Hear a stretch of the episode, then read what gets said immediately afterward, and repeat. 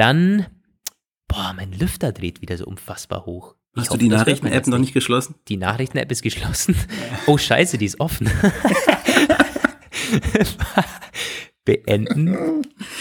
Das Ding, das ist so unglaublich laut. Ah, okay.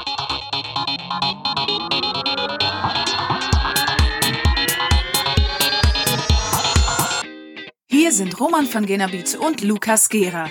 Ihr hört den Apfelplausch, eine Produktion von Wake Up Media. Hallo und herzlich willkommen zum Apfelplausch Nummer 114. Wir sind am Montag online. Ähm, tja, mittlerweile kann ich nicht mehr sagen, dass es eine Ausnahme ist, aber hey, wir sind ein bisschen, bisschen zu spät, weil Roman im Urlaub war, oder? Roman, ja. du bist jetzt aber wieder da, ausgeruht, ja. komplett und schon von den ersten ähm, tagesaktuellen News äh, erschüttert. Catalina ist gerade reingekommen und wir sind äh, ein bisschen im Stress gewesen. Wir wollten gerade aufnehmen. Roman hat gesagt, ach, das kommt heute nicht mehr, lass uns loslegen. Und in dem Moment, ping, macOS Catalina gets released. So.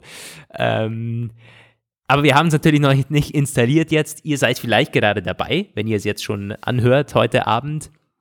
Ja, ja wir weil, sind noch ähm, ohne Catalina heute, unterwegs heute, nein, wie, wie heißt das noch? Äh, gestern war heute schon morgen. Also, jedes Mal, wenn ich versuche, diesen Sinnspruch zu durchdringen, verknotet sich mein Gehirn und startet neu. Aber ähm, ich überlege lieber nicht äh, zu lange. Äh, wir tauchen jetzt, also über Catalina, wie gesagt, können wir fast nicht sagen. Ich habe ja zwei MacBooks, äh, deshalb werde ich vermutlich auf einem Catalina installieren heute. Ich weiß aber noch nicht auf welchem. Ich glaube auf dem Pro, auf dem MacBook Pro, weil das verwende ich eh nicht unterwegs. Wenn es nicht so stressig ist, dann kann ich vielleicht auch mal einen Absturz oder so irgendwie ertragen. Äh, das ist ja allgemein die Frage in unserer Redaktion jetzt, soll man upgraden? Und das ist schon, also es ist schon nicht optimal, dass man sich die Frage stellen muss bei einem Apple-Release. Aber es ist in letzter Zeit halt oft so gewesen, dass die macOS-Versionen auch nicht mehr so stabil waren bei den ersten Versionen. Und wenn dann iOS 13 im Hinterkopf ist, wie das jetzt gelaufen ist in den ersten Versionen, Du wartest ab, oder Roman? Ich warte ab. Ich hatte das mehr oder weniger. Ähm, normalerweise installiere ich gut iOS-Updates meistens noch am selben Tag tatsächlich. Catalina, also macOS-Updates habe ich die letzten Jahre immer so ein bisschen mal so, mal so. Ein, zwei Tage habe ich gewartet. Diesmal allerdings wirklich länger. Es ist heute Montag und ich ähm, kann es mir nicht leisten, dass ich irgendwie große Schwierigkeiten habe bei meiner bei meinem Workspace irgendwie. Deswegen werde ich bis zum Wochenende warten. Bin gerne, ähm, lesen mir gerne eure Anmerkungen durch, wenn ihr was dazu habt, aber ich habe zu viel Negatives gehört. Schon im Vorfeld einer äh, aus der Firma hat gesagt, nee, definitiv nicht, mache nicht das Update. Der hat auch die Beta im Laufe der letzten Wochen, Monate verfolgt und das ist irgendwie anscheinend nicht gut. Ich meine, es gab ja 10 Betas plus Golden Master, also sie haben schon wirklich sie versuchen es ja auch. Ich habe das, ich verstehe das teilweise auch gar nicht, auch bei iOS und iPadOS. Die Betas sind ja nun wirklich nicht zu kurz. Die fallen ausführlich aus. Es gibt ja. viele Betas, aber äh, für bestimmte Probleme, die, die, die scheint blind zu sein dafür. Ist mir unerklärlich mhm. teilweise, warum man sowas übersehen kann. Ja, dazu haben wir dann gleich auch eine Hörerfrage. Der geht da bei iOS 13 eh genau auf die Thematik ein. Ähm, ja, bevor wir auf iOS 13.2 kommen, das jetzt ja auch in der Beta da ist mit Deep Fusion und neuen AirPods-Features, äh, ich habe es nämlich als Beta schon installiert, wollen wir ja gleich auf die Mails mal eingehen. Ich habe hier drei rausgesucht. Übrigens, das mal an der Stelle äh, äh, gesagt. Wir lesen alle Mails von euch, auch wenn wir teilweise nicht antworten. Das ist irgendwie weniger ein Zeitding als ein Koordinierungsding. Das ist, ich möchte, wenn dann auch ausführlich antworten und nicht irgendwie toll, danke für deine Mail, äh, danke fürs Zuhören, Grüße aus Wien. So, das ist halt auch nicht irgendwie cool. Also abgefrühstückt. Deswegen lese ich alles gerne durch, auch ganz und dann binden wir es vielleicht eher so eine Folge später mal ein, weil die Mails sind teilweise echt lange. Ist echt toll, was ihr uns da schreibt.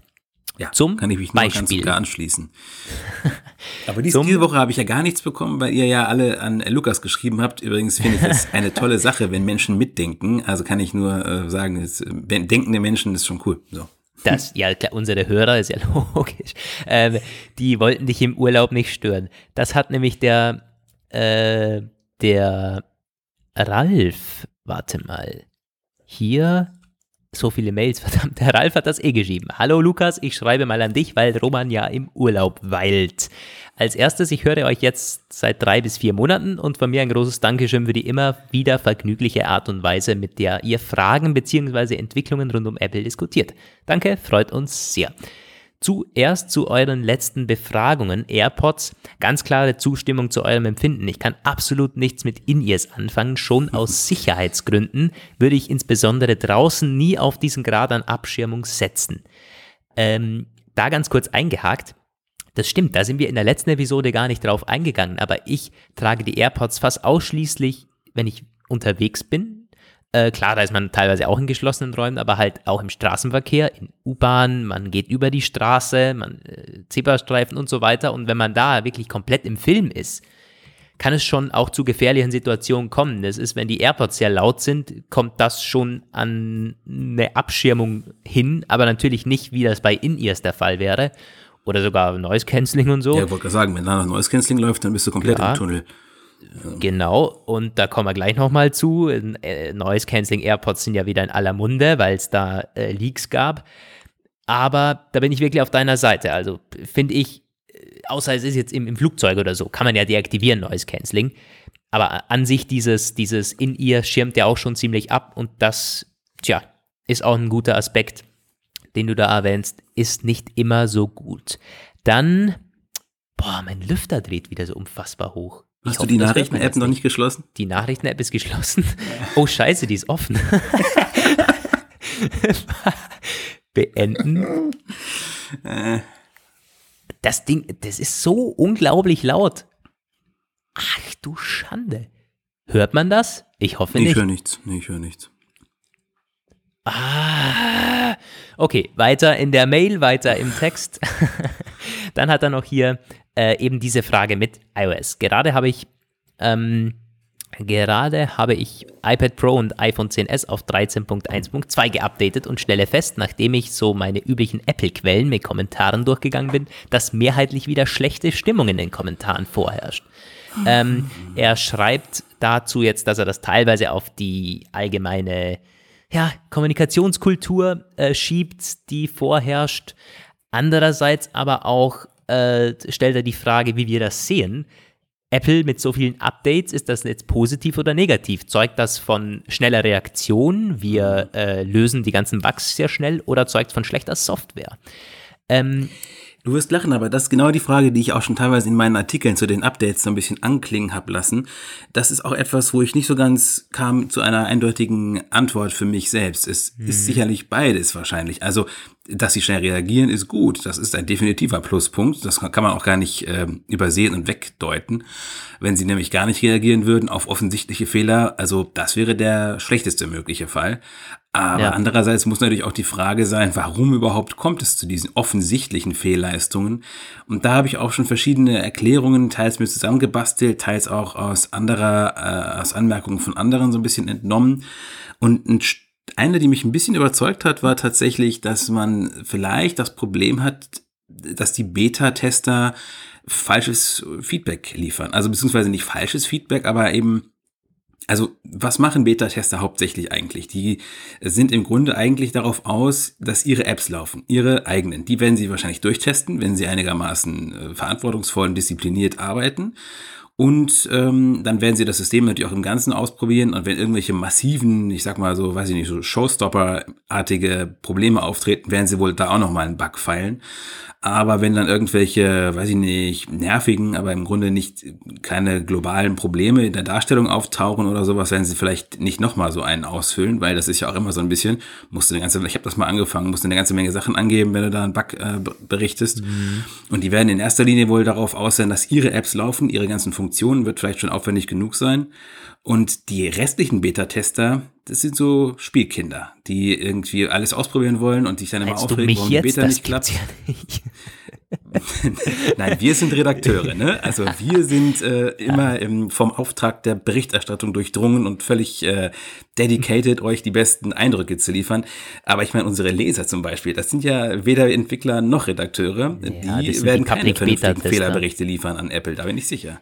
Hm, also das ist das Gesetz der großen Zahlen. Da sind bestimmt dann auch Leute dabei, die das, äh, die da äh, Bugs reporten. Also, aber es ist ein guter Ansatz. Das mag sein, liegt teilweise daran. Aber ich frage mich dann, warum gibt es iOS-Versionen, bei denen das besser läuft und iOS-Versionen, bei denen das schlechter läuft? Zum Beispiel wie jetzt, wo irgendwie schon ist das vierte Update, 13.1.2. 13.2 ist das vierte Update. In äh, wenigen Wochen und gut, ist erst in der Beta, aber immerhin. Ich habe da äh, für mich, also ich habe mal auch so ein bisschen überlegt, was ist denn wirklich neu in iOS 13, äh, in iOS 13 und da gab es schon einige Designänderungen, mhm. ähm, die nicht zu unterschätzen sind. Zum Beispiel die, ich meine, Erinnerungen-App, Karten-App, Kalender, äh, Fotos, das ist alles ziemlich neu. Das sieht ziemlich neu aus. Der Dark Mode, ein ganz klarer Eingriff in äh, Design. Ich bin kein Entwickler. Ähm, da mag man mir jetzt laienhaftes Gebrabbel vorwerfen. Äh, vielleicht hat das überhaupt nichts, sind das gar keine Fehlerquellen, aber ich könnte es mir halt vorstellen. Äh, das, es gab schon, ist jetzt kein Mega-Release iOS 13, aber doch greift in, in Designänderungen äh, ziemlich ein. Und das die meisten Bugs, die ich habe, sind tatsächlich auch Darstellungsfehler. Das sind keine Abstürze. Mittlerweile kann ich sogar wieder telefonieren. Alles wunderbar. Jetzt? Aber jetzt, aber äh, Darstellungsfehler sind auch noch in iOS 13.2 da. Zum Beispiel, ich kann, nachdem ich ein Foto gemacht habe, es nicht anschauen. da ist einfach nur schwarz. Ich muss also Kamera-App schließen und in die Fotos-App gehen. Da ist es dann in voller Pracht anzutreffen, aber in, in der Kamera selber, in diesem Camera Roll, nee, da ist einfach schwarz. Das hat jetzt das ist bestimmt nicht so eine Reminiszenz an alte äh, Analogfotografie, da konntest du dein Bild ja auch nicht sofort sehen, es sei denn, es war eine Sofortbildkamera. So ist das. Das ist quasi äh, weiter in Richtung äh, Pro-Cameras, mhm. bewegt man sich da. Naja. Ja. Ähm, aber das ist halt äh, schon nicht zu, zu vernachlässigen, dass es doch einige Designanpassungen eben gegeben hat in iOS 13. Und fürs iPad natürlich ist es ein ziemlicher Release. Da ist es nochmal eine ganz andere Sache. iPad OS äh, mit seinen Bugs ist, glaube ich, auch, das rührt halt von daher. Aber ja, das ist alles irgendwie. Schon recht. Der ist ziemlich massiv, teilweise. Ich weiß, ja. ich weiß nicht, der, die Entwickler, also ohne jetzt Namen oder Firmen zu nennen, aber ich kenne welche, die heulen sich da die Augen aus dem Leib, wenn ich sie danach frage, warum denn der Dark Mode bleibt, dann jaulen sie mir einen vor, wie schwierig und anspruchsvoll das wäre. Mhm. Ist natürlich, ähm, also vielleicht, naja, man weiß es nicht. Das stimmt. Wir hatten ja letztens mit dem, mit dem Entwickler Kontakt. Also vielleicht ist da mein, mein, meine Laieneinschätzung gar nicht so, äh, gar nicht so verkehrt gewesen, dass es eben halt doch ziemlich, eine ziemliche Arbeit ist, weil es nicht einfach nur alles, was schwarz ist, mach mal weiß oder halt umgekehrt. ähm, ja, das ist so ein bisschen meine, äh, meine Erklärung. Er schreibt dann noch weiter, der Ralf, ähm, warum es denn früher nur drei bis vier Beta-Runden gegeben hat. Und ist das noch dieselbe Mannschaft, die hinter iOS 12 gestanden hat, als Apple irgendwie gesagt hat, nö, jetzt ähm, wird mal sehr, sehr viel Manpower hinter Leistung, hinter Entwicklungsgeschwindigkeit und Softwareverbesserung gesteckt. Und iOS 12 war ja auch viel besser das lief wirklich gut. Da gab es auch, ja auch einmal bessere ne? Akkulaufzeiten, da war es äh, bessere, bessere Performance für ältere Geräte. Und jetzt wieder äh, irgendwie total anders. Natürlich, das ist noch dasselbe Entwicklungsteam und Apple hat bestimmt auch noch dieselben Werte mit, äh, mit Performance und Akkulaufzeit. Das wird sich auch wieder einpendeln, ist ja jetzt schon wieder auf relativ gutem Wege. Aber komisch ist schon, dass es immer quasi zwei Wochen an öffentlichem Release ähm, mhm. Äh, braucht. Und das würde dann für deine Erklärung, Roman, eigentlich sorgen, dass Apple die Nutzerdaten der viele Millionen Leute braucht, um wirklich alle Bugs zu, äh, zu debuggen. Ähm, und diese Entwicklerphasen, auch wenn das 15 Betas sind, reichen einfach nicht aus beobachte das ja auch ein bisschen bei Windows. Die haben ja auch ihr Public Beta Programm. Microsoft, die nennen das Windows Insider. Und ich bin nicht so sicher, wie effektiv diese öffentlichen Betas tatsächlich sind. Ich weiß das zum Beispiel aus der Gaming-Szene. Also ich bin jetzt kein Gamer, aber ich kenne einen, mit dem rede ich ein bisschen gelegentlich. Und da ist es wohl anscheinend relativ, da funktionieren die Public Betas ganz gut, weil das wohl auch, äh, da gibt es genug Hardcore-Gamer, Power-Gamer, die ihr Spiel so dermaßen lieben, dass sie sich auch wirklich äh, die Public Beta sehr zu Herzen nehmen und die Bugs, die sie entdecken, ganz gewissenhaft auflisten und minutiös schildern. Und deswegen kannst du quasi sagen, dass im Gaming-Bereich brauchst du gar keine Developer-Betas, weil die Public-Betas funktionieren zur Optimierung oft ziemlich gut. Ich weiß nicht, ob Leute für eine Windows- oder macOS- oder iOS-Beta, wo man ja einfach sagt, das ist letztendlich ein äh, Kommunikations- oder ein Arbeitsgerät, dieselbe Leidenschaft bei der Fehlersuche an, den Tag legen, wenn es jetzt öffentliche, freiwillige Tester sind. Ja. Es da wären natürlich Zahlen sehr spannend, die aber nur Apple vorliegen. Wie viele, wie ist da die Quote bei den Public Beta-Testern? Sind das wirklich nur alles Spielkinder, die wollen irgendwie ah, den Dark Mode als erstes ausprobieren und Deep Fusion als erstes haben? Oder sind das ähm, auch Leute, die Interesse daran haben, diese Software zu verbessern? Die sind bestimmt in der Minderheit, natürlich. Das ein Prozent oder zwei werden da wirklich akribisch dahinter sein, aber selbst dann sind es wahrscheinlich ein paar tausend. Schätze ja. ich jetzt mal. Hm, schwierig ja. zu sagen. Schwierig zu sagen. Aber eine gute Frage vom, vom Ralf, der hat da auch noch eine anderen, einen anderen Themenbereich dann angeschnitten, den werden wir vielleicht nächstes Mal äh, behandeln, bevor wir zu weit abdriften. Wir bleiben noch bei iOS 13, da hat der Andreas uns eine äh, Frage gestellt, wie es denn mit diesem Siri-Feature aussieht äh, von den AirPods 2, nämlich dieses automatische Vorlesen. Wie hieß das jetzt nochmal? Äh, Nachrichten mit Siri ankündigen, genau.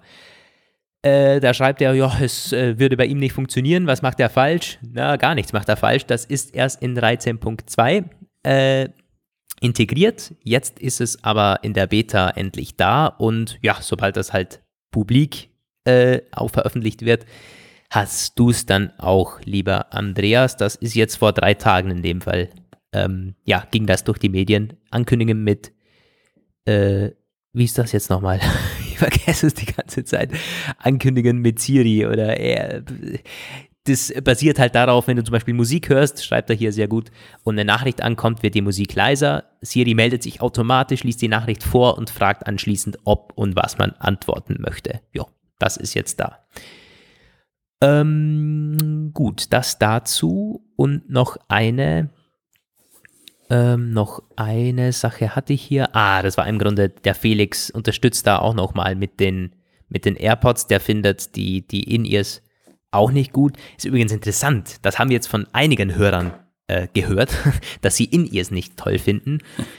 Ja, wir, ja, wir, wir, also, wir, starten eine Petition auf change.org. Leute, wenn man irgendwie ein bisschen Langeweile hat, startet bitte eine Petition. Seid ihr dabei? Also wenn dieses Gerücht da wirklich stimmt mit den In-Ear-AirPods Hoffentlich äh, ist das nur eine Option und keine Ablöse für die normalen AirPods, denn sonst starten wir hier wirklich noch eine Change.org. Ah, ich habe die schrecklichsten Vorstellungen. naja, ähm, er hat auch noch mal geschrieben, diese iCloud-Synchronisierung von Apple Watch und iPhone, da hätte er auch ein Problem. Das hat uns ein anderer Hörer auch geschrieben, das ist jetzt aber, ja, sollte unter iOS 13.2 auch verbessert worden sein, was man so hört. Ja, ah. und er schreibt hier noch, ich frage mich, was Lukas Opa mit einem 11 Pro will. Wahnsinnig fortschrittlicher Mann der älteren Generation. Ja, Felix, das stimmt. Ich frage mich das teilweise selber auch, aber er fotografiert sehr gerne und da ist ihm das dann irgendwie nicht zu schade, sich öfters mal das neueste iPhone zu kaufen. Ähm, ja, ich sage da natürlich nicht nein, sondern äh, eher ja, natürlich, eine tolle Kamera habe ich gehört. Und ja, richte ihm das natürlich gerne ein dann.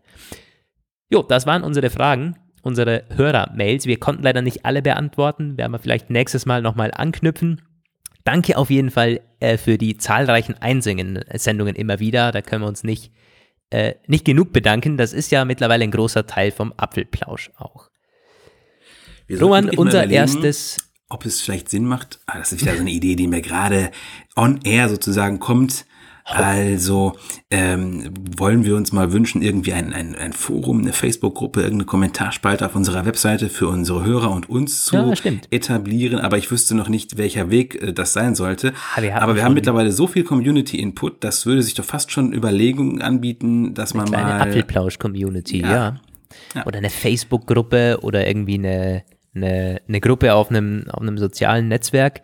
Ja. Äh, stimmt eigentlich. Muss ja nicht zwingend die, die, die, die Website sein bei uns. Da wird ja nicht so viel kommentiert. Es soll ja auch für euch äh, perfekt passen. Die Oberfläche soll passen.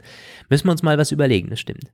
Sammeln wir auch Vorschläge. Was hättet ihr lieber, Facebook oder irgendwie die Webseite? Ich persönlich bin ja ein bisschen so ein, ähm, Facebook-Gruppen haben, haben irgendwie weiß ich nicht, das, viele ähm, habe ich auch schon gehört, die sagen, ich will nicht noch eine Facebook-Gruppe. Teilweise ganz ja, viele haben kein Facebook Jahren, mehr, das ist natürlich so. Genau, und vor ein paar Jahren, ich weiß noch, die, die, alle Foren sind gestorben. Ich hatte früher mal ja. in verschiedenen Expertenforen so drinne. Die sind jetzt irgendwie alle leer gegangen und sehr, jetzt so seit ein, zwei Jahren beobachte ich so ein kleines Revival der Foren, wo dann Leute gesagt haben, du, also jetzt bitte nicht noch Facebook mehr, machen wir wieder ein neues Forum auf. Also interessant, in welchen Zyklen sich das so bewegt, diese Trends. Wobei auch die Facebook-Gruppen ein bisschen revitalisiert wurden, finde ich. Also ich bin in einigen noch drinnen, so Tesla, Apple-Gruppen und da ist auch die Hölle los. Die wachsen immer noch ganz, ganz extrem. Äh, das sind irgendwie mehrere 10.000 Mitglieder jeweils drin. Und Facebook selber sagt, der Fokus auf Gruppen ist definitiv da. In der App hat es jetzt eine eigene Spalte oder eine, ja, ja. eine hervorgehobene. Spalte, äh, so einen Menüpunkt gegeben. Mm, aber klar, das ist halt äh, Facebook intern wird da halt mehr Fokus drauf gelegt. Keine Ahnung, ob das jetzt irgendwie ein Trend ist. Wie dem auch sei, könnt ihr ja gerne auch äh, eure Vorschläge einschicken. Äh, kommen ja. wir zu iOS 13.2. Ich habe es ja schon angesprochen, ich habe die Beta drauf auf meinem 11 Pro. Und was ist natürlich interessant, Deep Fusion ist jetzt endlich da, dieses Kamera. Zeugs, diese, diese Kameraoption. Ich habe auf Apple Page schon einen kurzen Mini-Test veröffentlicht, quasi so Ersteindrücke, aber das war wirklich, da hatte ich irgendwie acht Fotos gemacht oder zehn Fotos und die da verglichen. Und der Unterschied ist, wenn man es in der App betrachtet, wirklich kaum zu sehen. Ich habe dann irgendwie eine, ziemlich herangezoomt und dann erkennt man es teilweise. Was ist jetzt nach mehreren Tagen so mein Fazit? Naja, ähm, es ist nicht immer also es ist nicht immer gleich. Ja. Am meisten merkt man den Unterschied bei, bei Deep Fusion Fotos, bevor der Nachtmodus eintritt. Also ganz kurz bevor, wenn es wirklich noch nicht äh, dunkel genug ist für den Night Mode, aber auch nicht hell genug für normale Fotos, für diese Smart HDR. Und also in so schummrigen Lichtverhältnissen mit doch noch genügend Licht und wenn es dann feine Strukturen gibt, wie irgendwie Stoff, so ganz klar Kleidung, irgendwie Teppich, äh, Hintergründe, ähm, feine Strukturen, um Umrisse von Gebäuden oder von äh, Blumen, irgend sowas, äh, dann ist da schon deutlich ein Unterschied zu erkennen. Es ist einfach irgendwie das, also die Strukturen werden besser erkannt, ist dann irgendwie ein schärferes Bild. Äh, die Farben sind auch besser, die Belichtung ist besser, finde ich. Allerdings gibt es auch ähm, Nachteile von diesen Deep Fusion. Ich habe teilweise beobachtet, dass Dinge überbelichtet werden. Also, dass dann, wenn irgendwie so ein Fenster oder so im Hintergrund war, dass so eine Lichtquelle total überbelichtet war, was dann wieder, also da hätte ich das nicht Deep Fusion Foto besser gefunden. Warum habe ich überhaupt den Vergleich? Naja, es dauert eine Sekunde oder zwei, bis dieses Deep Fusion in der Kamera-App, wenn man das Foto direkt öffnet, angezeigt wird, weil äh, da naja, der A13 noch rechnen muss und die neue Kamerasoftware, also dieses Deep Fusion, das braucht so eine Sekunde oder zwei, bis es halt angewendet wird, weil da werden irgendwie acht Bilder oder so aufgenommen und deswegen ha habe ich den direkten Vergleich, wenn ich dies, das Foto ähm, sofort öffne und äh, witzigerweise ist dieser Bug in iOS 13, dass ich das Foto nicht anschauen kann, nur im Querformat. Wenn ich das Hochformat mache, dann kann ich es direkt anschauen. Also habe ich in letzter Zeit öfters mal Fotos gemacht und direkt angeschaut. Eben eine Sekunde Bedenkzeit äh, und dann kann ich das irgendwie so vergleichen. Ähm, was ist noch äh, besser teilweise bei den Nicht-Deep Fusion-Fotos? Ähm, ich weiß nicht, also es, es gab auch Beispiele, wo es mehr gerauscht hat in den Deep Fusion-Fotos. Also es ist schärfer gewesen, aber hat mehr gerauscht. Also im Endeffekt, ja, sind die Fotos im, im Zweifel besser, auf jeden Fall. Ähm, wenn man den Durchschnitt macht, sind deutlich mehr Fotos einfach besser unter Deep Fusion. Und selbst wenn da ein bisschen mehr Rauschen ist, aber im Endeffekt kann ich besser erkennen, dass halt da Gebüsch war und beim anderen ist es irgendwie äh, total schwammig, dann nehme ich das Foto, das mehr rauscht. Also ich würde sagen, unterm Strich eine tolle Sache, aber es wird dem Hype nicht gerecht. Und das ist mein Punkt gewesen, auch schon im Minitest.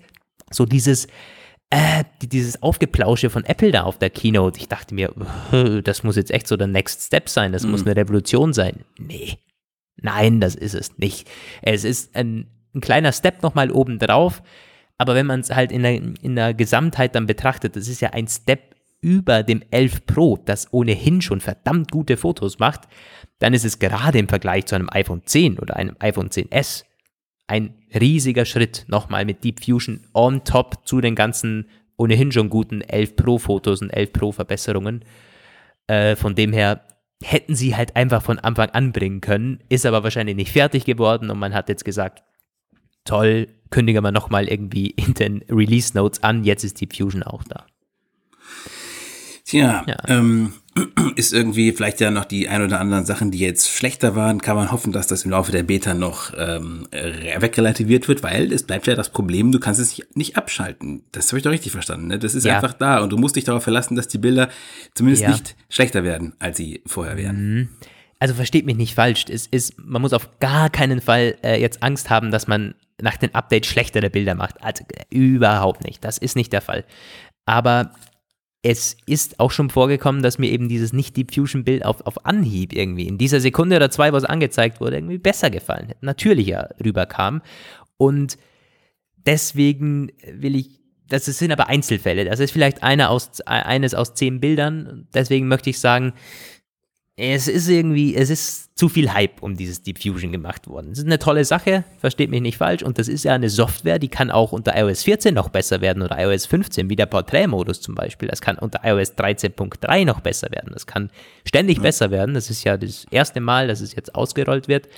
Also ich bin sehr zuversichtlich und ja, ist also das, das Fazit fällt positiv aus, jetzt aber auch nicht so, dass ich sage, hey, Revolution, was man dann mhm. teilweise auf Twitter gelesen hat, wo Leute ganz, ganz komisch, die haben dann Bilder verglichen mit, mit Deep Fusion und mit dem iPhone 10 oder iPhone 10R oder so, wo, wo man halt überhaupt nicht weiß, ist das jetzt die Deep Fusion Verbesserung oder ist das die neue Kamera, ist das die Triple Kamera?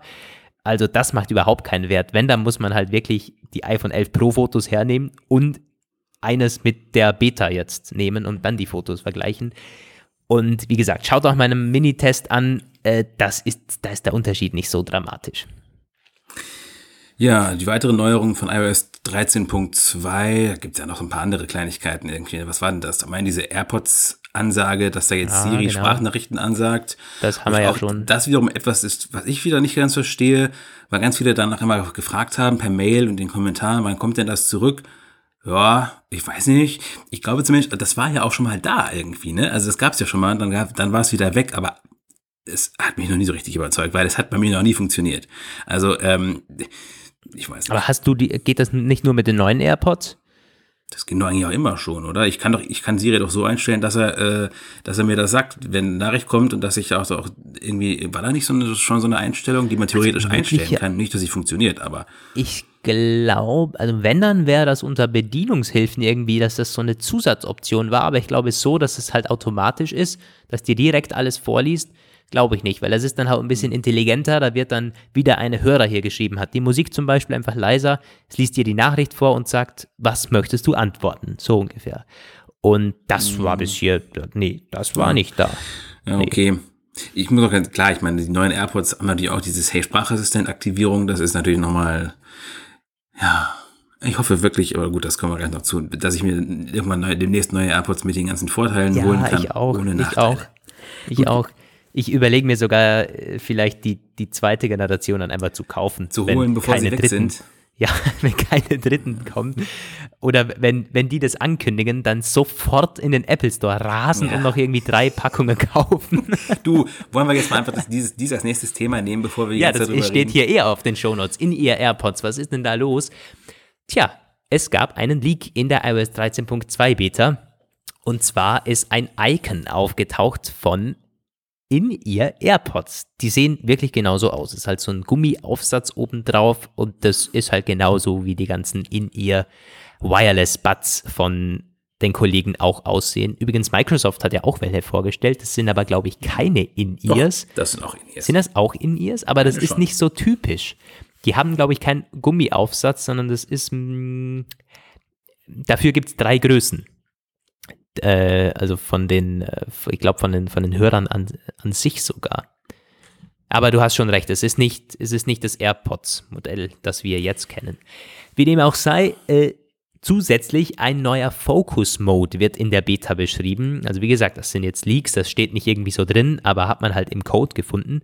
Und da ist dann die Rede von, äh, ja, mehreren Hörmodi, die man einstellen kann. Normal oder eben dieser Focus-Mode. Da ist die Kreativität, ja, muss man da nicht allzu sehr bemühen. Das wird Noise Cancelling sein. Ähm, und halt genau das, was man in den Gerüchten schon gehört hat. Also in ihr AirPods mit Noise Cancelling, ja, die, ja, die sind ganz klar geplant bei Apple. Sein. Soll, die ich meine, toll wäre natürlich, ich, also gut, wird nicht kommen, aber toll wären natürlich so AirPods, wo man diese in ihr Aufsätze abnehmen könnte, sodass du sie quasi mhm. so oder so benutzen kannst. Und würde natürlich glaube, dann sagen, äh, glaube, würde dann Noise Cancelling nicht kommen. Ja, es wird auch nicht so sein, aber das wäre etwas, was ich mir noch vorstellen könnte. Damit würde ich, äh, damit würde ich mich versöhnen können. Dann würde ich die einfach abbauen und Noise Cancelling eben darauf verzichten und ja, aber. Hm. hm. Nein, aber ich glaube, das ist äh, technisch gar nicht möglich, weil die jetzigen AirPods sind ja so aufgebaut mit diesen ganzen Löchern, dass da teilweise mhm. auch der Bass zum Beispiel darüber realisiert wird. Wenn du ein so ein, ich glaube, dass auf der Seite das Loch zuhältst, dann ist da fast kein Bass mehr drauf, dann hast du fast keine Tiefen mehr. Und es kann mir, ich kann mir nicht vorstellen, dass man einfach so einen Aufsatz vorne drauf machen kann und dass das dann gleich klingt oder irgendwie ja. ähnlich klingt, das glaube ich nicht. Das wären, wenn dann re-engineerte AirPods sein müssen. Vielleicht täusche ich mich aber auch, bin ja, äh, glaube ich, da zu wenig bewandert. Äh, ich, ich möchte die Frage gleich mal an dich jetzt weitergeben, die auf der, auf, auf der Hand liegt. Wären das optionale AirPods sein oder werden das die neuen AirPods sein? Wird es quasi dann zwei verschiedene geben, äh, wie das früher auch bei den, bei den normalen Kopfhörern der Fall war? Da gab es ja auch schon In-Ears von Apple, glaube ich, oder? Von den, die, die, die Pre-Earpods-Ära, da gab es normale In-Ear-Kopfhörer von Apple. Doch, doch. Das, daran erinnere ich mich überhaupt nicht. Ja, doch, die gab es schon. Ähm, oder ist es halt quasi eine, eine Ablöse vom jetzigen AirPods-Design? Was glaubst du denn? Also, man kann es wirklich überhaupt nicht sagen. Es gibt gar keine Anhaltspunkte, bis auf einen einzigen, der mir vielleicht einfallen würde. Nämlich der, dass sie äh, die neuen, die aktuellen AirPods erst vor einer relativ kurzen Zeit gebracht haben, also sprich dieses Jahr. Und wenn man bedenkt, wie lange es im Vorfeld da gedauert hat, bis überhaupt eine zweite Generation gekommen ist, äh, kann ich mir gut vorstellen, dass sie es als Ergänzung bringen. Etwa so wie bei den Powerbeats gibt es ja auch dann die Powerbeats Pro. Ähm, irgendwie vielleicht, vielleicht wirklich. Vielleicht machen sie wirklich so eine, dann sagen sie AirPods mhm. Pro. Ja? ja. Nennen sie es AirPods Pro. Ja. Und äh, dann würde ich, würde ich mir auf jeden Fall noch die aktuelle, vielleicht gibt diese aktuelle Linie der AirPods, vielleicht führt die auch noch weiter und wird dann irgendwann noch, noch mal weiter ergänzt.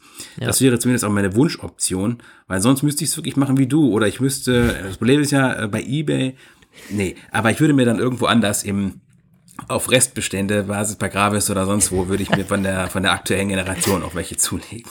Ich würde das aber wirklich machen, als ist ohne Spaß jetzt. Ich würde das, ich würde bunkern.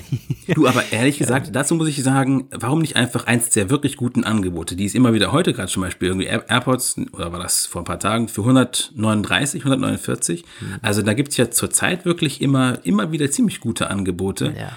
Das sollte man vielleicht wirklich in Betracht ziehen. Gerade wenn sie wirklich abgelöst werden, dann wird es wahrscheinlich noch viel lukrativere Discount-Angebote der, der früheren Version das geben stimmt, ja. im Dritthandel. Äh, ich glaube aber nicht dran. Also ich glaube, ich lehne mich aus dem Fenster irgendwie 90% Wahrscheinlichkeit, dass es eine, eine Option einfach wird. Weil ich habe jetzt gerade nochmal nachgegoogelt, ja, diese In-Ear-Headphones, die gab es tatsächlich, kosteten 85 Euro, sind sogar noch bei apple.com, äh, also im Shop drin, aber natürlich irgendwie ausverkauft, also nicht mehr zum Kauf äh, ausgestellt hier. Und die gab es auch neben den ganz normalen äh, nicht in ihr Kopfhörern, die dann von den Earpods abgelöst wurden. Und damit wurden dann, glaube ich, auch diese In-Ear-Headphones aus dem Sortiment genommen. Also, dass die komplett auf In-Ear wechseln, nee, glaube ich nicht, nach diesem, nach diesem Shift auf das neue Design. Gut, das Lukas Research hat es eingeloggt. Wir werden es sehen. das habe ich eingeloggt, ja. Also Weil jetzt, du musst dir halt vorstellen, jetzt haben die doch auch verschiedene AirPods. Also warum auf einmal nur mehr eins anbieten? Das wird überhaupt gar keinen Sinn machen.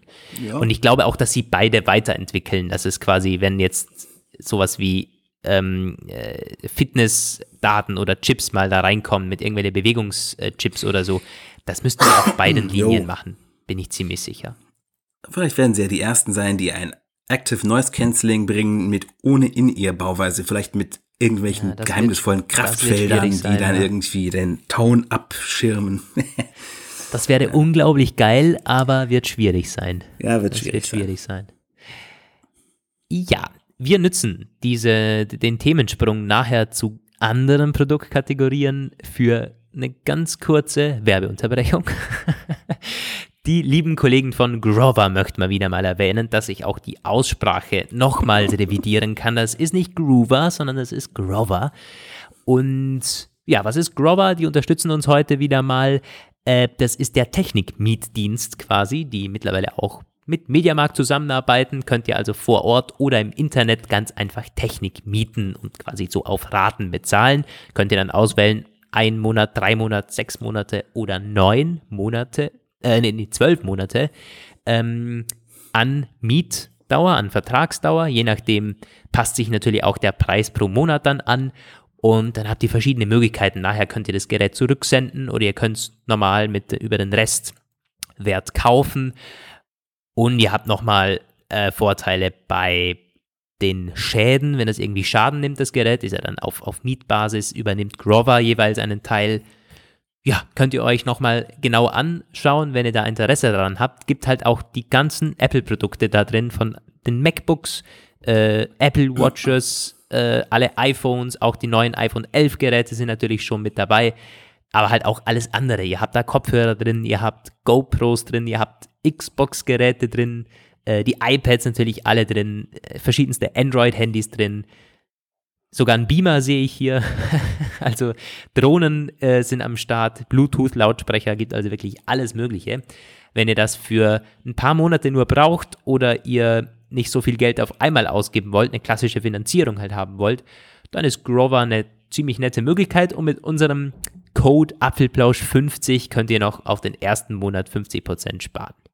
Ja, vielen Dank an Grover für die Unterstützung. Ähm, Link findet ihr natürlich wie immer in der Beschreibung unten im Podcast oder auch auf grover.com einfach klicken. Jo, Ja. dann geht's weiter im Show Notes Text mit den iPhone SE2 Gerüchten. Ja, Roman, das war ein heftiger Tag. Das war nämlich am gleichen Tag, als diese In-Ear AirPods Geschichte äh, hochkam. Da irgendwie zwei Stunden später kam Ming Chi Kuo um die Ecke. Der Tag, wo ich aus dem Urlaub wieder da schon war, aber noch irgendwie noch gar nicht so richtig wieder war da das war. Freitag? War das, Bist Fre- du das war? Samstag, oder? Nee, Oder nee, nee, Freitag? nee, nee, nee, nee. Also Samstag war es nicht. Es war 3. Oktober und das heißt Nee, das war der Donnerstag. 6. Donnerstag. Ja. Ja, da war ich noch im Urlaub, genau. Da habe ich da warst ähm, du im Urlaub. noch so ein bisschen mitgeholfen, aber auf die kleineren Seiten, ja, das hat uns überrollt. Naja. Äh, jedenfalls, es geht um iPhone SE 2. Er sagt das zwar nicht so direkt, dieser Ming Chi Kuo, aber er hat halt gesagt, ein ähm, günstigeres iPhone im iPhone 8 Design mit A13-Chip, mit 3, äh, mit 3 GB Arbeitsspeicher und in kleinerem Formfaktor. So, Mit das, 4,7 Zoll Display. Dementsprechend das ist aber nicht, äh, das Hat er ist nicht, nicht so gesagt? Nee, das ist eben nicht äh, bestätigt von ihm. Und jetzt wird es ja spannend. Das ist ja genau das Spannende. Wird das jetzt ein SE-Nachfolger tatsächlich in so kompakt oder wird das in der iPhone 8 Größe sein? Oder sogar in der iPhone 8 Gehäusegröße mit randlos? Weiß man alles nicht. Niemals. Ähm, da lege ich mich fest. ja, dafür würde auch, oder dagegen würde auch sprechen, dass er sagt, iPhone 8 Design, das könnte ja auch Touch ID meinen oder mit dazu meinen und damit wären diese dicken Displayränder schon mal außen vor, weil dass man da so neue andere Screen-Technologie direkt in so ein günstiges Gerät einbaut, nee, ich glaube, das ist ziemlich ausgeschlossen. Ähm, ja, und damit sind wir ja wieder voll dabei. Sein, ne? Es soll ja auch wirklich günstiger sein und da wird es kein Genau. randloses Design geben. Ja.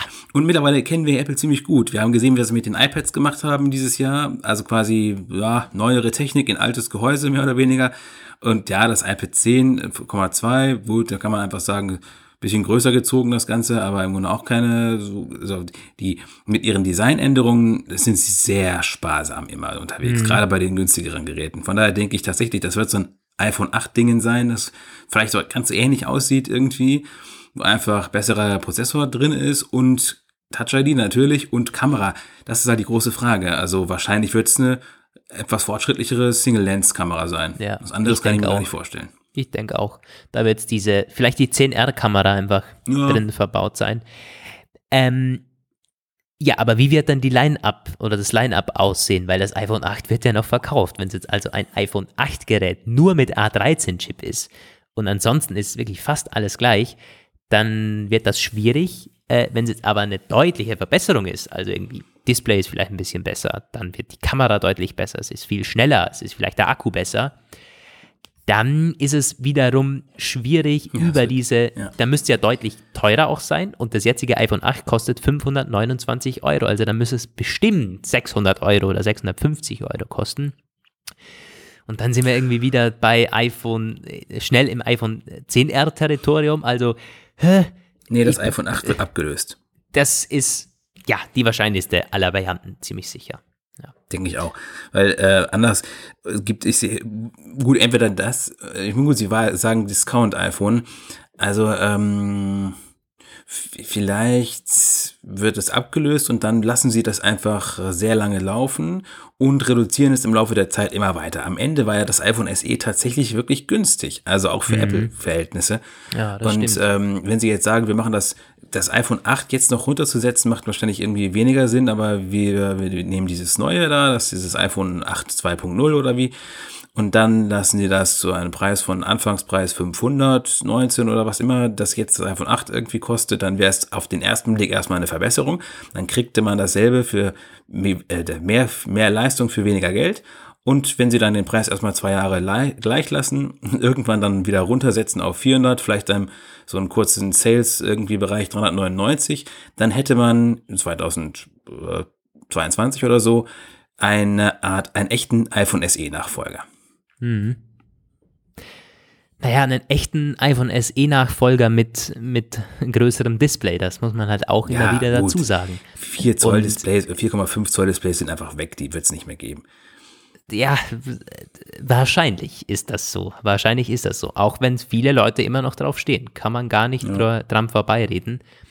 Äh, von dem her, so ein randloses iPhone 8 oder vielleicht ein Gerät, das ein bisschen kleiner wäre als das iPhone 8 und da mit randlos, wäre wahrscheinlich das geilste, die, die Ja. geilste aller Optionen, aber träum weiter. Sowas werden Ja. wir vermutlich nicht bekommen, wenn es dann auch irgendwie heißt, Ja. äh, ein günstigeres iPhone. Damit bestätigt der Kuo auch die Gerüchte, die wir Anfang des Jahres schon hatten. Von Nikkei gab es da einen Bericht, der von dem neuen billigen iPhone im Jahr 2020 sprach. Und Kuo legt sich jetzt sogar auf das Quartal fest, das erste Quartal 2020, was bedeuten würde Januar, Februar oder März. Es wird im März kommen. Ha, Ich hab's heute wieder, ne? Aber es ist ja relativ klar. Im März waren Ja. immer relativ viele Events. so, Also Ja, ja, das- klar.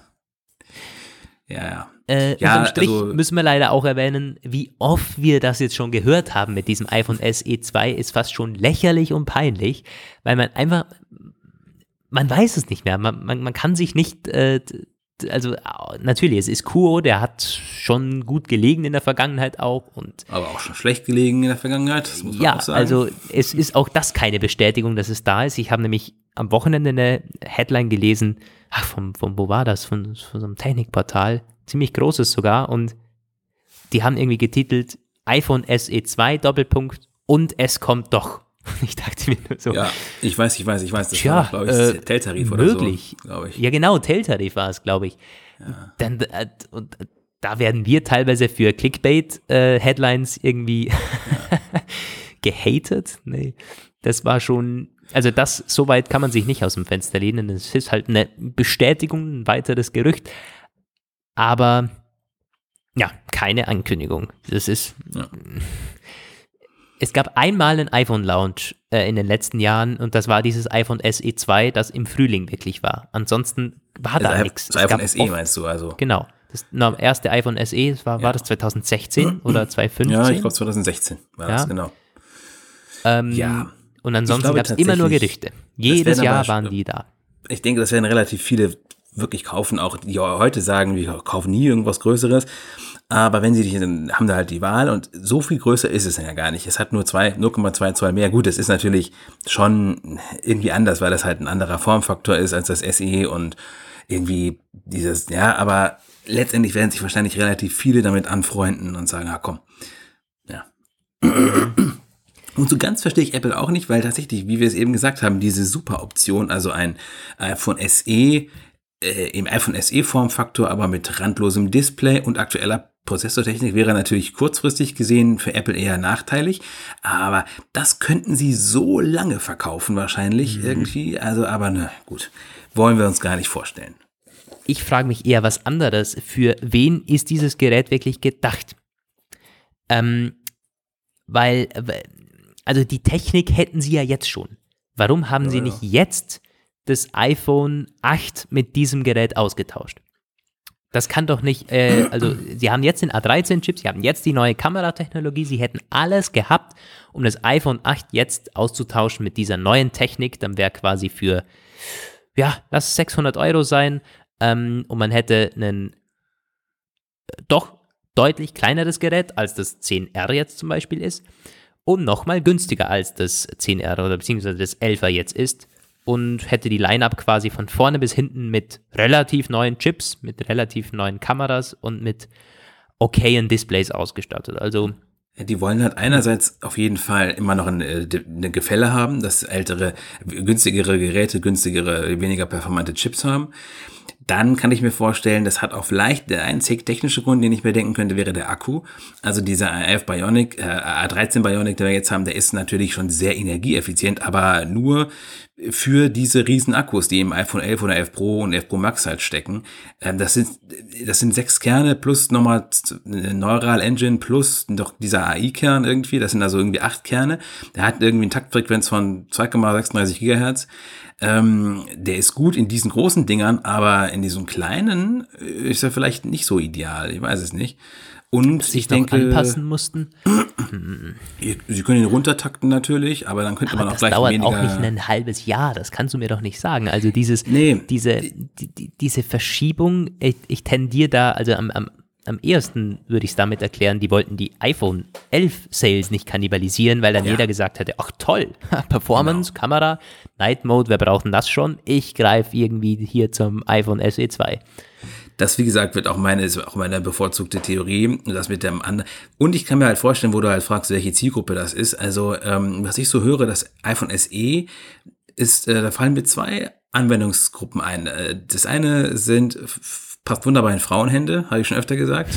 Stimmt, ja, habe ich auch. Und das schon. andere sind, die sind unglaublich gern als Diensthandys benutzt worden. Ich weiß, dass dies äh, teilweise Airlines, Bahnunternehmen, Krankenhäuser, irgendwelche großen Enterprise-Kunden haben die in zigtausender Stückzahl abgenommen. Mhm. Das, war das hat dann eher wieder Preisfragen, glaube ich, aber. Ja, aber das waren immer das SE oder das, äh, das, äh, die iPods. Jetzt zum Beispiel British Airways hat iPhone 8 gekauft, weil das die günstigsten ja. waren.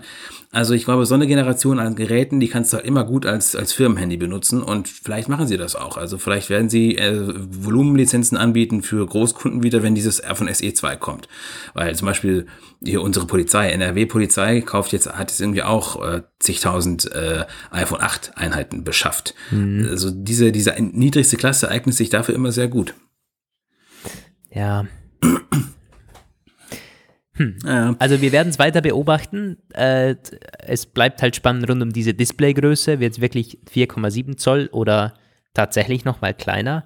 Ähm, wenn wir nächstes Jahr, also 2020 dann, auf 5,2 Zoll bei dem OLED-Gerät gehen, weil da stehen ja die Gerüchte im Raum, es gibt das kleinere wird kleiner, das größere wird größer, dann wäre da der Abstand auch nicht mehr so groß. Muss man vielleicht dafür schon vorsorgen und irgendwie dann äh, sagen, wir gehen doch auf 4 Zoll, wir machen tatsächlich so ein ganz, ganz kompaktes Gerät.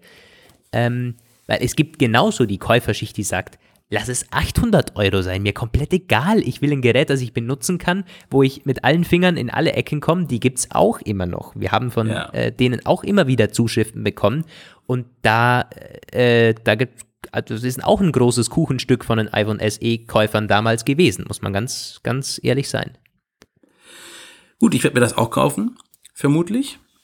Als Stimmt, du bist ja, ja, du bist ja interessiert. Ob das dann wohl noch 3D-Touch hat? Hm? nee, glaube ich nicht. Naja. Das glaube ich nicht. Weil, äh, die haben es ja jetzt nur deswegen abgekündigt, weil die Displays immer komplizierter werden, aber können ja, und vor allen Dingen, haben. Ja, vor allen Dingen, äh, weil es Platz dann für den Akku da war. Genau. Aber die alten Geräte kommen auch mit alter Technik und warum sollte man denn da dann, naja. Ja, aber nee, wenn du, das glaube ich nicht. Das, das könnte man vor allen Dingen, könnte man das auch nicht argumentieren. Warum soll da 3D-Touch drin sein? Ähm, und bei den neuesten Geräten nicht. Da Ja. lässt man es gleich weg und macht noch eine geilere Akkulaufzeit. Das stimmt natürlich, ja. Ja. Ja, naja, übrigens kann uns jetzt niemand mehr vorwerfen, dass wir zu wenig über mögliche iPhone SE-Spekulationen sprechen würden. Wir haben es Das jetzt stimmt. wirklich Wir haben es ausführlich jetzt gemacht. Äh, wir sind auf dieses Gerücht eingegangen und ich hoffe persönlich auf ein 4 Zoll iPhone SE. Damit hätte man äh, auch die, äh, die iPhone 8 Thematik ähm, hätte man damit auch geklärt. Und auch die Thematik, warum man jetzt erst äh, vier, fünf Monate später das bringt, ja, weil es ein komplett anderes Gerät ist. Man kann ja trotzdem das iPhone 8 Design nehmen. Man muss es Aber ja nicht wird so das nicht machen. irgendwann problematisch mit den, also wenn du halt hast dann von 4 bis 6,7 Zoll im krassesten Fall, ähm, hinsichtlich Mhm. der App-Anpassungen und die ganze Oberfläche so. Also ich weiß zum Beispiel, das dass ist ja- beim iPhone SE, das damals noch bei meiner Mutter im Dienst war, sozusagen, die Tastatur war mir schon viel zu klein. Die ganze, also ähm, wenn du es wirklich so klein machst, dann musst du aber einiges, dann läuft nicht alles auf allen Geräten wieder. Also das Apple will ja immer, dass möglichst jede Funktion, also jede App überall funktioniert und da muss man aber heftig skalieren überall, wenn du dann. Du, also Apple hat bis 2013 hatte man diese Geräte mit diesen, äh, mit diesen ähm, 4 Zoll Displays oder halt noch kleiner mit 3,5 Zoll. Das kann kein Problem sein. Die kennen sich damit schon aus. Klar, iOS 13 und iOS 14 sind mittlerweile doch deutlich überladener, als es ein Ja, ja. iOS 6 war oder so. Ohne Frage, gehe ich auch mit. Aber dann lässt man halt ein paar Features weg. Ich glaube, dass da, also mir fällt jetzt da keine iOS-Option ein, äh, die besonders viel Platz benötigen würde. Die App-Reihen sind alle noch, wie es damals war. Äh, diese F Widgets und so, das funktioniert auch. Äh, Kontrollzentrum könnte man irgendwie, also das ist alles in Funktionen, die kann man wunderbar skalieren. Es gibt ja noch immer keine, ähm, keine Side-by-Side-Apps oder Split-View oder so auf iOS. Das ist ja alles noch nicht da. Na gut, werden wir sehen im März. Sehen. Ja, und hier an der Stelle würde mich, ich glaube, von allen Themen heute am ehesten eure Meinung interessieren. Seid ihr überhaupt interessiert an sowas oder kennt ihr Leute, die auf ein kleineres, ein billigeres iPhone warten? Ähm, ja, würde mich interessieren.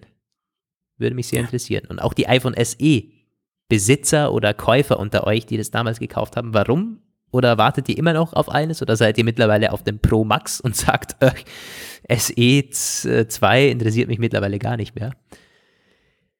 Ja, Ja. ähm, das dazu. Wir hatten jetzt noch ein Thema, glaube ich. Ja, das Interview von Tim. Cook, was ich so Ja. völlig über, übersehen, übernegiert habe, dass es da Ja, war, bis mir dann irgendwann die Titel um die Ohren geflogen sind. Die Tim Apple Card konnte nach Deutschland kommen. Ja, also man von vorne angefangen. Tim Cook ist auf, zuerst dachte man, er ist auf Deutschland-Tour vielleicht, weil er da irgendwie nur was gepostet hat und dann lange nichts mehr. Nee, er ist auf Europa-Tour gewesen oder vielleicht sogar immer noch in Europa. Hat Zwischenstopps gemacht in Deutschland, Italien, glaube ich, und auf jeden Fall Frankreich. Ja. Mit einigen Medien Interviews geführt, mit der Bild-Zeitung zum Beispiel, mit dem Stern, äh, mit französischen Medien. Und für uns jetzt relevant ist, ja, das, was er über die Apple Card gesagt hat, das war, glaube ich, im Stern-Interview, äh, ist halt, ja, also er hat halt gesagt, man würde es gerne nach Deutschland bringen. Ähm, was halt natürlich eine Wunschvorstellung auch von, von seiner Seite war. Die Kommentare darunter waren schon ganz richtig. Da äh, natürlich will Apple das, aber da müssen halt Banken und so weiter und irgendwie Lizenzen und so halt mitreden. Äh, er hat im Wortlaut gesagt, wir wollen die Karte gerne überall anbieten, ähm, aber wir wollen damit auch nach Deutschland kommen. so. Äh, Weil man natürlich seine, auch nicht ausschließen Worte. könnte, dass wenn es eine französische Zeitung gewesen wäre, hätte er gesagt, wir wollen mit der Karte auch nach Frankreich kommen. Ja, das ist ja klar. Also das ist das, was ich meine. Natürlich muss er das sagen. Ähm, aber es gibt zumindest ganz klare Bemühungen. Das ist jetzt nicht so von Apple, dass man sagt, ja, wir probieren das mal in den USA aus. Das liegt halt an anderen Gründen. Vielleicht an Goldman Sachs oder so. Äh, die haben eine Lizenz, eine deutsche Banklizenz, auch fürs Privatkundengeschäft, aber es wäre das allererste Finanzprodukt, was sie hier überhaupt anbieten, für mhm. Privatkunden halt. Bis jetzt sind sie nur dadurch aufgetreten, dass sie irgendwelchen alten, armen Rentnern ihre mühsam angesparten Lebensersparnisse weggezogen ja. haben. Da sind wir jetzt ähm. mal vorsichtig mit, mit zu schneller Verallgemeinerung, glaube ich, aber. aber ähm, ich muss auch ganz ehrlich sagen, also ich habe ja schon immer gesagt, ich würde das sofort beantragen, du natürlich auch. Ähm, ich glaube, Deutschland ist für Apple immer so ein ähm, etwas schwieriger, äh, weil widersprüchlicher Markt. Sie sind, äh, glaube ich, sehr erpicht darauf, hier irgendwelche Dienste anzubieten, die mit Geld zu tun haben oder mit Verkaufen. Aber es ist, glaube ich, ein ergiebiger, aber auch zugleich der kniffligste Markt. Also mit Apple Pay zum Beispiel. Als es erstmal dann da war, äh, hat sich gezeigt, es geht wunderbar ab. Es hat äh, massive Wechselbewegungen ausgelöst bei Privat äh, die nicht langsam die zu langsam waren und auch bei Filialbanken teilweise hat es Kontokündigungen ausgelöst. Ähm, es hat dazu geführt, dass diese Anzahl von Mobile Payment Vorgängen in kürzester Zeit so dermaßen gestiegen ist, dass man es wirklich sehen konnte. Google Pay kam ein halbes Jahr vorher und hat den Markt irgendwie überhaupt nicht so richtig berührt. Aber oh Gott, wie lange man gewartet hat und wie lange es nicht geklappt hat. Also ich glaube, die sind am deutschen Markt immer sehr interessiert. Mhm. Der ist, der ist ergiebig, aber der ist halt auch unglaublich anstrengend, zermürbend ja. und hartleibig. Ja, das kann ich voll unterschreiben. Ist halt ein weiterer Hinweis, ähm, dass Apple daran arbeitet und wir wissen ja, äh, wie das dann mit verschiedensten Apple Pay Launches auch war. Das kann plötzlich kommen, sowas. Das muss man nicht irgendwie ankündigen groß. Ja, es trifft uns wieder. Aber es ist auf gar kein, es ist auf gar keinen Fall jetzt irgendwie eine Bestätigung, dass das bald kommt. Ich glaube, das ist zu hoch gegriffen, auch wenn das viele deutsche Medien jetzt gerne natürlich so titeln. Ähm, ja, ist ja auch deren Job. äh, apropos Geld, das hat Tim Cook nämlich in einem anderen Interview, glaube mit der französischen Zeitung, ja, der französischen Wirtschaftszeitung ähm, erwähnt. Da ging es dann um die Frage, ob Apple zum Beispiel auch mal eine eigene Währung, eine eigene Kryptowährung, einen Coin bringen könnte, wie Facebook das vorhat mit Libra. Ähm, und da hat er ganz klar gesagt, Tim Cook, nein. Ähm, man sollte Konzernen nicht äh, ja, die Möglichkeit geben, darüber mehr Macht zu erlangen, hat Cook wörtlich gesagt. Und das ist eine ganz klare Kritik an Facebooks Plänen mit der Währung Libra, das kann man ganz klar so sagen.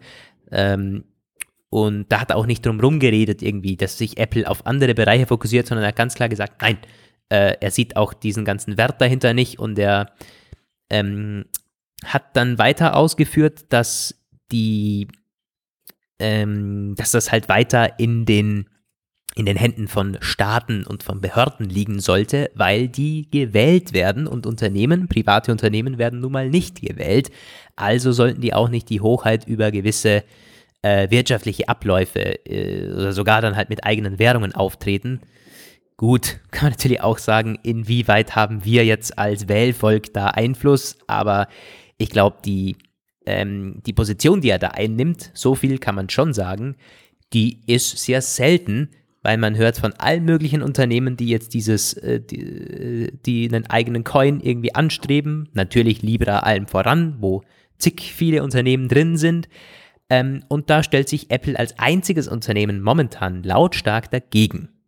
Also das ist äh, schon eine das Ansage. Ist erstaunlich klar, überraschend ja. deutlich. Ja.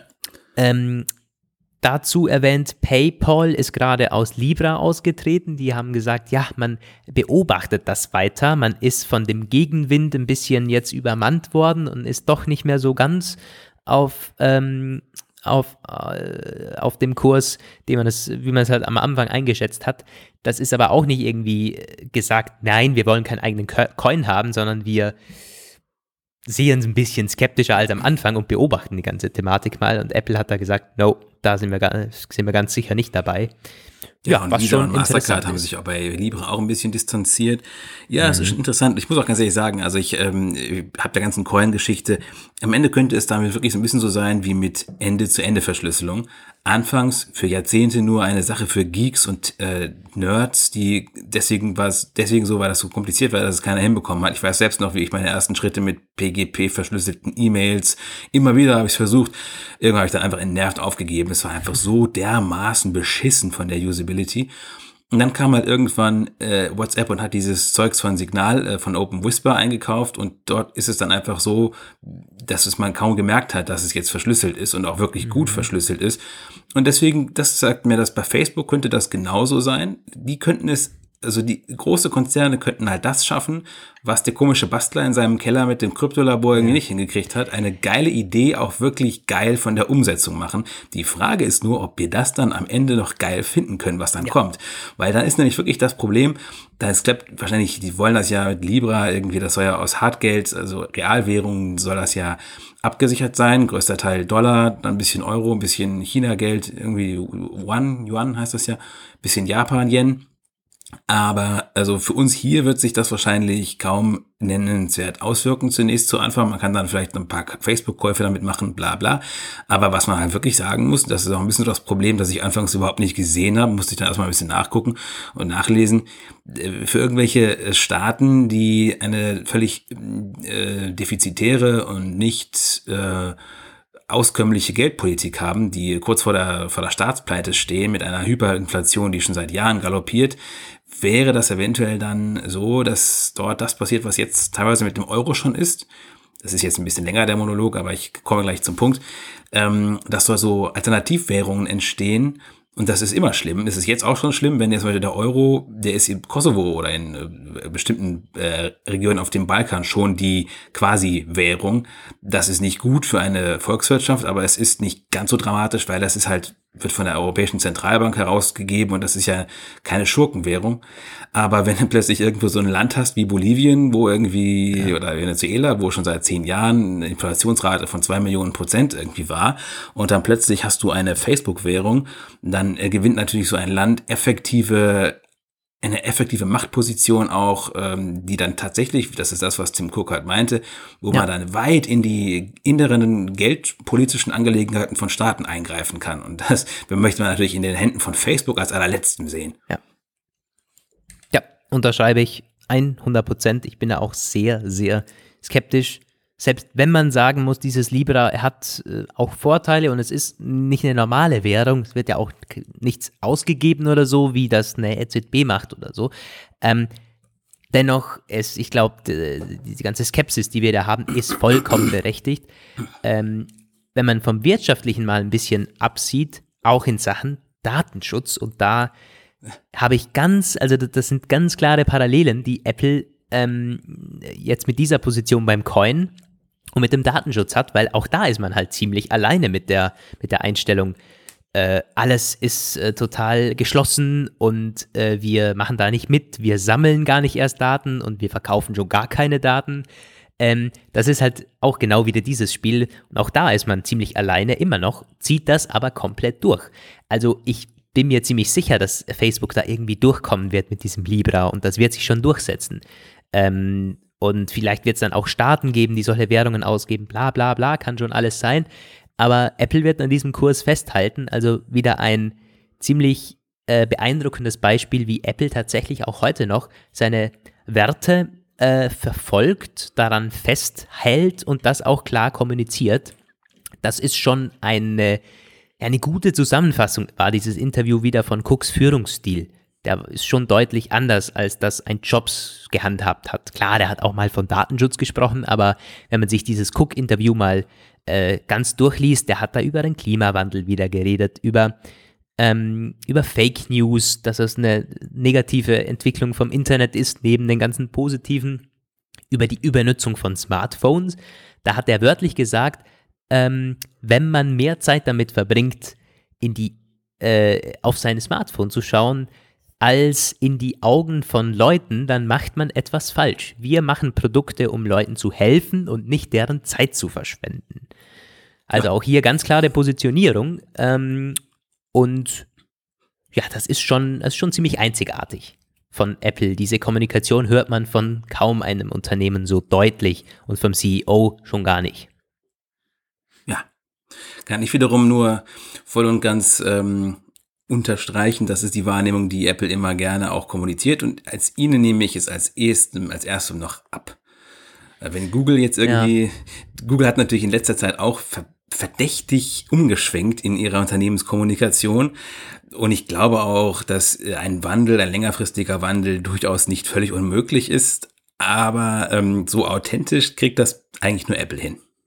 Ja, und es, es gibt auch gewisse Fakten einfach, die äh, daran gibt's nichts zu diskutieren. Also dass Google äh, bei Google Maps Daten sammelt und diese verkauft oder dass Suchvorschläge vorgeschlagen werden, basierend auf anderen Dingen, die man bei Facebook sammelt und so weiter. Das sind Fakten, die kann jeder auch nachlesen. Das steht in den AGBs drin. Das merkt man jeden Tag, indem äh, Google schon weiß, wohin man möchte sozusagen.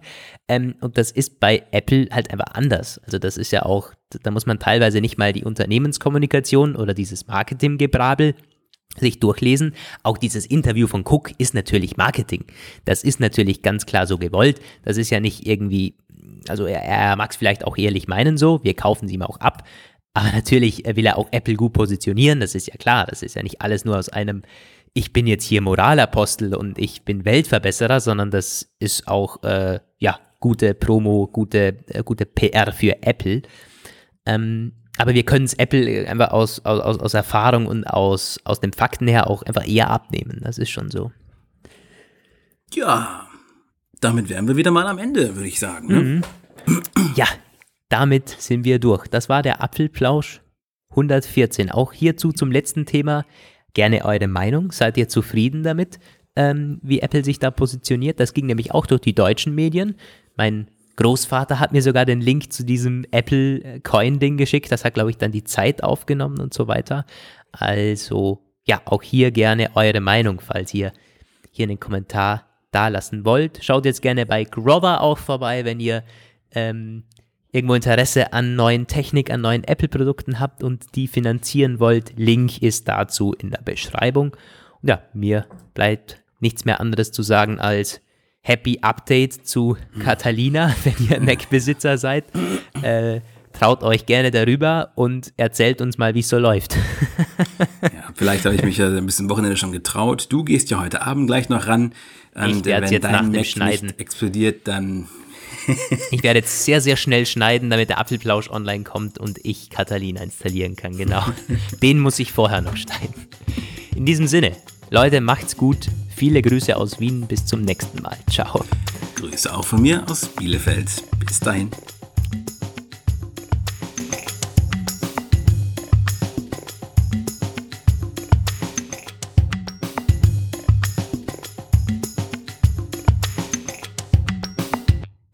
Apfelplausch. Schön, dass ihr dabei wart. Bis nächste Woche. Diese Sendung ist lizenziert unter Creative Commons. Namensnennung keine Bearbeitung. 3.0